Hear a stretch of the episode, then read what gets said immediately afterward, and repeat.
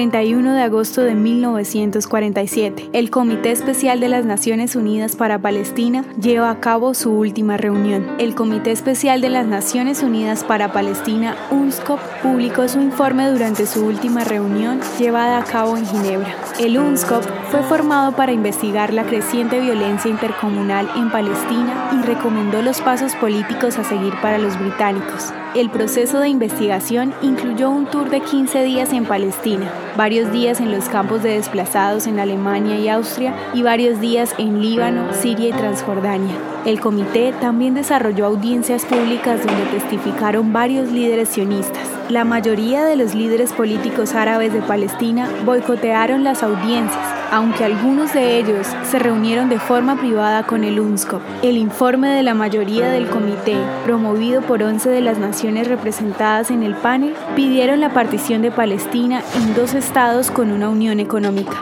El informe fue organizado de acuerdo a un reporte que determinó las recomendaciones con capítulos incluyendo a lugares sagrados, bordes limítrofes, demografía, economía, entre otros. El informe de minoría, apoyado por Irán, India y Yugoslavia, pedía una federación de ambos estados, uno judío y otro árabe. La Asamblea General de las Naciones Unidas adoptó el informe de mayoría del UNSCOP en noviembre de 1947. Dicho informe sirvió como base para la Declaración de Independencia de Israel y su reconocimiento a nivel internacional. ¿Te gustaría recibir estos audios en tu WhatsApp? Compartimos nuevos episodios todos los días. Suscríbete sin costo alguno ingresando a www.hoyenlahistoriadeisrael.com. Este proyecto es realizado por Philos Project. El contenido original de Hoy en la Historia de Israel fue provisto por el Centro para la Educación sobre Israel.